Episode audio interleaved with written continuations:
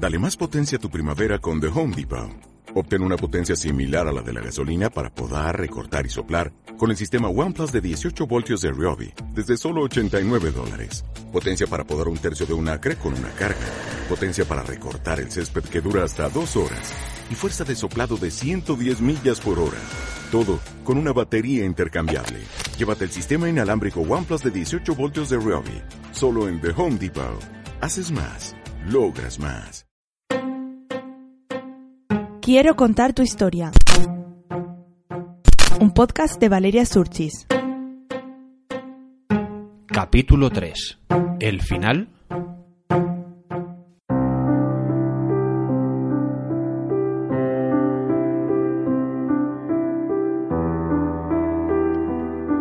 Querido Juan Ignacio, no me conoces. Me llamo Valeria y hace poco descubrí tu historia. He intentado ponerme en contacto contigo, pero no me ha sido posible. No porque no hayas acudido a mi llamada. Probablemente no lo puedes hacer. Estás tú ahora luchando contra otra gran batalla. Tu guerra personal.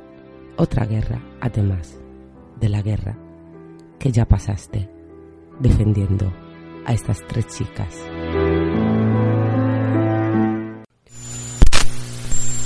Las niñas de Alcácer tenían 14 y 15 años cuando fueron brutalmente asesinadas en 1992.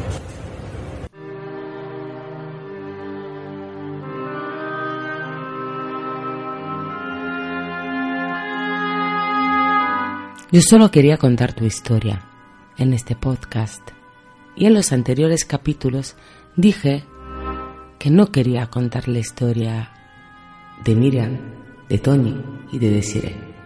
Pero hoy sí voy a hablar de su historia, porque su historia es parte de ti y tú eres parte de esa historia.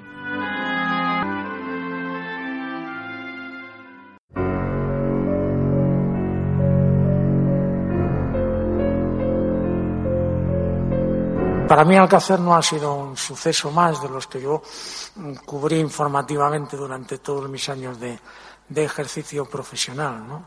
Yo reconozco que en Alcácer, y, ahí tengo que entonar de alguna manera a mí me da culpa como periodista, pero de lo cual me siento muy orgulloso como persona, creo que crucé los límites en todos los sentidos, me impliqué de una forma personal en algo que que probablemente, bueno, pues como habíamos estudiado en la facultad, es lo último que debe de hacer un periodista, pero yo estaba ya muy cansado de que me tomaran el pelo durante tantísimos años, eh, habiendo vivido yo que he tenido la suerte, bueno, por, echarme algún halago personal de, de, haber llegado al chalet de los marqueses de Urquijo antes que la policía, de, de haber vivido prácticamente todos los, los grandes sucesos de, la transición in situ y en persona con un tipo de periodismo que ahora ya no se practica. Es decir, que nosotros íbamos a los sitios, pasábamos días en los sitios, mm, investigábamos en la medida de nuestras posibilidades, pero conocíamos el lugar de los hechos, las familias, hablabas con la policía, hablabas con los vecinos, hablabas con los amigos. De alguna manera te acercabas mucho a los. Y yo estaba ya un poco cansado de que me contaran historias que no tenían absolutamente nada que ver con la realidad. ¿no?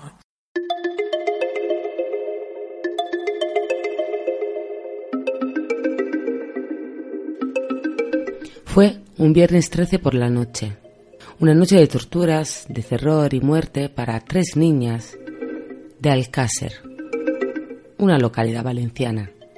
Caía la tarde y Desiree Hernández, de 14 años, Miriam García, de 14, y Antonia Gómez, de 15, decidieron ir a Color, una discoteca picasent. Aquella noche desaparecieron. Aquella noche tres adolescentes desaparecieron y nadie sabía cómo. Nunca llegaron a la discoteca. Miriam, Tony y Desiree fueron violadas, torturadas y vejadas con un ensañamiento tal que ni los investigadores más duros pudieron soportar, y asesinadas finalmente de un tiro en la cabeza. El único condenado que hubo por el crimen fue Miguel Ricard, como cómplice, por violar cuatro veces a una de las chicas y sujetar a las otras dos, mientras Antonio Anglés, al que siempre se consideró el autor material, las violaba. Las niñas estuvieron secuestradas horas antes de morir.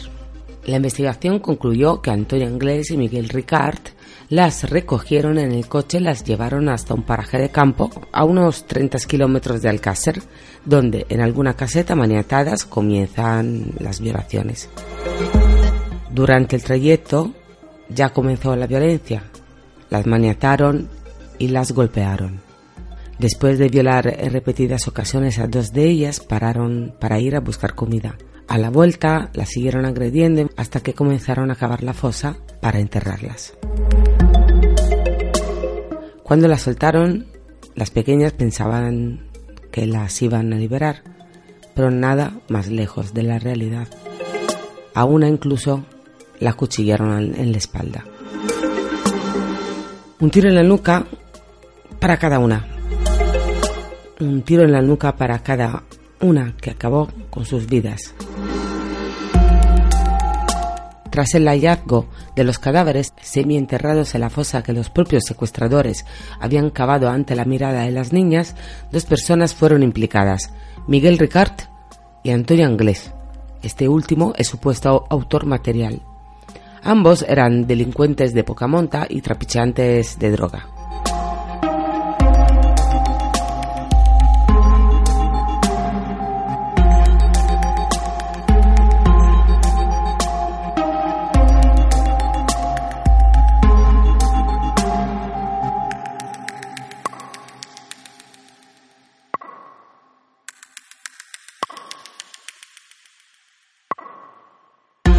En un principio me había creído, como todo el mundo, la supuesta versión oficial de, esos papelitos alrededor de la fosa, de, la mano que afloraba y de Anglés y Ricard culpables y, Antonio Anglés tirándose por una ventana y esas cosas. Y decía, bueno, pues no lo voy a poner en duda.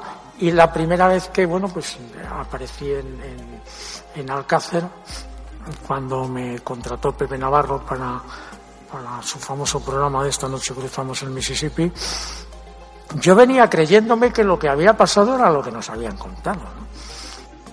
Y, yo en, este caso, de alguna manera, lo que pasa es que, claro, cuando vas paso a paso comprobando las cosas, te vas dando cuenta que al final tienes que llegar a una conclusión que es a la que yo llegué muy rápidamente, que es menos Antonio Anglés y Miguel Ricard, cualquiera pudo haber matado a las niñas de Alcácer. ¿no?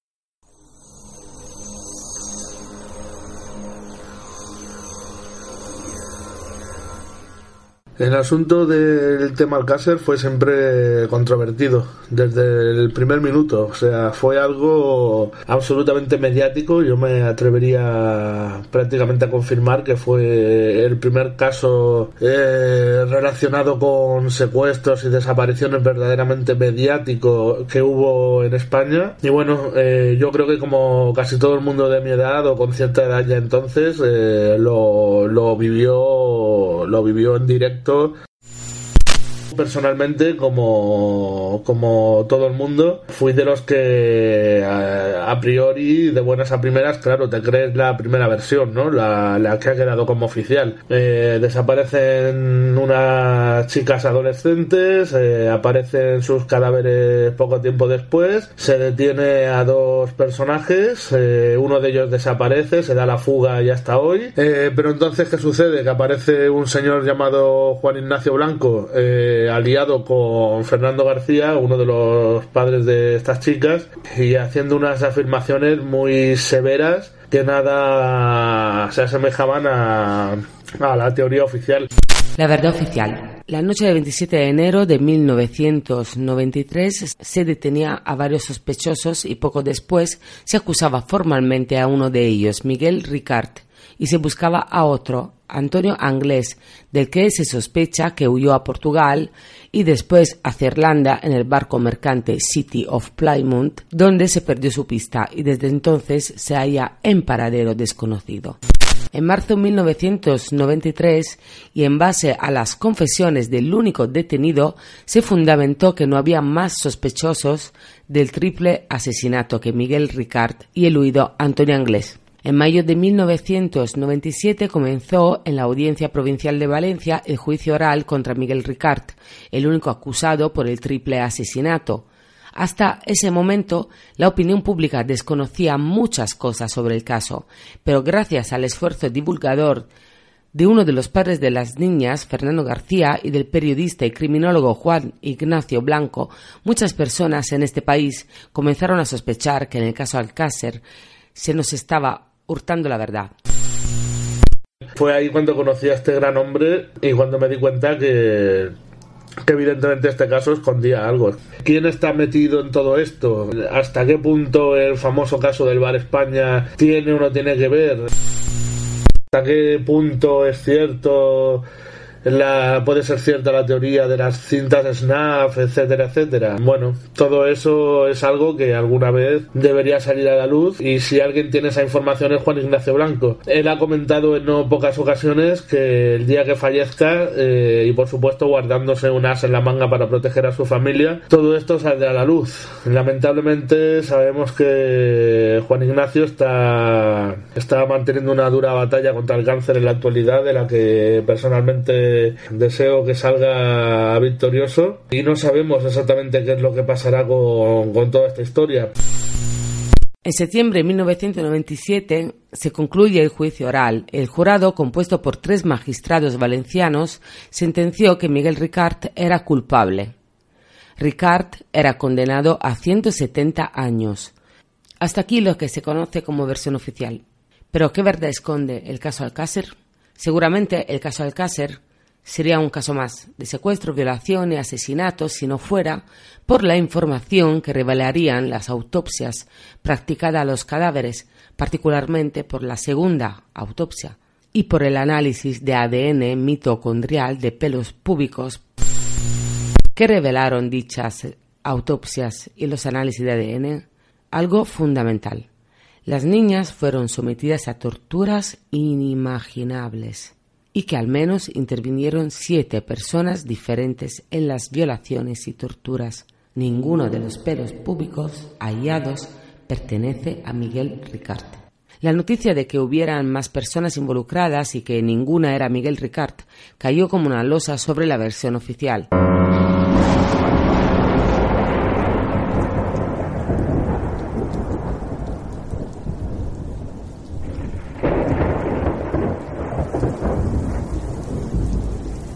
Tu teoría, Juan Ignacio.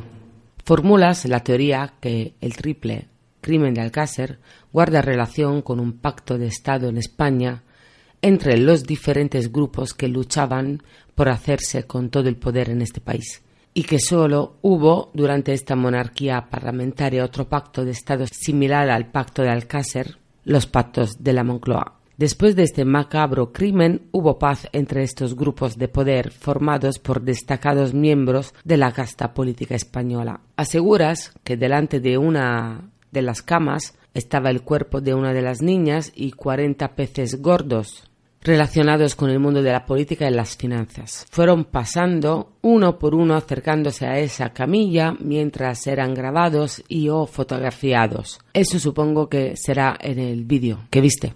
También desvelas, una vez más, las múltiples incongruencias que presenta la versión oficial de los hechos. Por ejemplo, Antonio Anglés, acusado del triple rapto, torturas y violaciones de los asesinatos, era homosexual, un detalle que hace impensable que la secuestrase para violarlas. Las autoridades españolas aseguran que Antonio Anglés consiguió fugarse de prisión, pero tú niegas, después de haber estado en la prisión, esta posibilidad. Antonio Anglés se encuentra oficialmente desaparecido, pero es probable, según tú, que haya sido asesinado por los mismos autores que mataron a estas tres niñas. El otro acusado y detenido, que fue detenido y condenado, según tú, no era más que un chivo expiatorio. La existencia de un vídeo con contenido SNAF que fue entregado al sacerdote de un pueblo por uno de los participantes y que fue entregado al Ministerio de Interior español después de que tanto el padre de una de las niñas como tú guardases una copia, nunca vio la luz y las autoridades se desentendieron. Perdiste muchas amistades por el camino, fuiste vetado en los medios de comunicación, fuiste sentado en el banquillo de los acusados por tus investigaciones en numerosas ocasiones. Te aseguras afortunado porque dejaste ahí el asunto. Todo apunta que ese crimen sea un crimen perpetrado por elementos de la casta española. De no ser así, no habría tantos obstáculos en el camino para saber la verdad. Eh, Juan Ignacio Blanco posiblemente sea una de las personas que mejor conoce el caso y que más luchó por averiguar la verdad y además es algo que le pasó factura. Por el caso Alcácer me he sentado 36 veces en el banquillo de los acusados, tanto en la audiencia provincial de Madrid como, como en la audiencia de Valencia. En Alcácer sucedió que hay un montón de gente, que yo un día hice una lista, que eran 136 personas directamente relacionadas con el tema, que cuando ocurre una tragedia de este tipo no muere Mire Antonio y Desire, mueren sus padres, mueren sus hermanos, mueren sus tíos, mueren sus primos, mueren sus abuelos, mueren todas las celebraciones. A mí llega un momento en el que Pepe Navarro, que es después del gran éxito empezando el 9 de septiembre con el tema y las audiencias, a finales de octubre me dice un día, ya no vas a ir más a Valencia. No voy a ir más a Valencia porque, no, porque yo necesito tenerte aquí y quiero que tú estés en, el programa. Digo, pero si me necesitas para cualquier cosa, pues me lo pide, yo estoy igual, estamos conectados. Digo, pero yo en Alcácer estoy en unos momentos en el que me voy a, hacer con el sumario de Alcácer, que era la joya mejor guardada del mundo y lo que buscaban todos los periodistas desde hacía cuatro años, y yo tenía esas posibilidades y me dijo, ya no vuelves a ir. Te lo voy a poner muy fácil, o Alcácer o el Mississippi. Yo le dije, digo, no tengo nada que pensar, digo, me voy a Alcácer. Yo me encontraba en un momento de, mi carrera en una cima profesional donde yo estaba cobrando unas cifras superiores al millón de pesetas todos los meses trabajando en el programa después de lo que habíamos tenido, pues cuando llegas a casa y le dices a que me voy a Alcácer a vivir a casa de Fernando y que nos vamos a dedicar a, investigar, pues el hecho de que no me haya matado pues demuestra que es, que es una santa como, como lo que es, ¿no? Y a partir de ahí, pues bueno, yo me, desplacé al Cáceres, me fui a vivir a casa de don Fernando García y nos dedicamos durante el plazo de un año a, a, trabajar, a investigar y sobre todo a entrevistarnos con absolutamente todas las personas que aparecen en el sumario para ir contrastando opiniones. Yo desde aquí quiero, eh, sobre todo, transmitir un tremendo mensaje, que es decir, se va a saber de verdad lo que pasó en Alcácer y se va a saber con absoluta seguridad. Lo que pasa es que mm, mientras yo esté vivo y aquellas personas a las que yo eh, de alguna manera quiero, pues evidentemente mm, yo tengo muchas virtudes, pero la de mártir no la he tenido en, en mi vida, ¿no? Entonces eh, yo sé lo que es vivir, que mucha gente no sabe lo que es vivir, eh, vivir dos años y medio mm, protegido por la Guardia Civil. Es decir, he sufrido eh, numerosas agresiones físicas. Yo he ingresado en urgencias por palizas seis veces. Miembros de mi familia han sufrido amenazas y agresiones. A sobrinos míos les han explicado lo que va a suceder. Es decir, todo esto cuando se ponen determinados mecanismos en marcha, hechos, datos y nombres y circunstancias absolutamente sorprendentes y que, y que van a ver la luz. Es decir, Alcácer no, no va a pasar a la historia como uno de los grandes misterios de la criminología española, sino que en un momento determinado, que espero que, sea más tarde, porque va a depender físicamente de lo que yo aguante, se conseguirá saber la verdad y ese es mi compromiso y mi palabra mm, con todas las personas que están aquí, todas las que están oyendo y todas las que nos escucharán. Esta verdad, ¿en serio tenemos que saberla después de tu muerte? ¿Tenemos que esperar que Juan Ignacio Blanco, que tú te mueras para saberlo? ¿Será ese el final? Porque esto es el final de este podcast. Yo espero que no sea tu final. No quiero que sea tu final para saber la historia. verdadera de lo que pasó en Alcácer.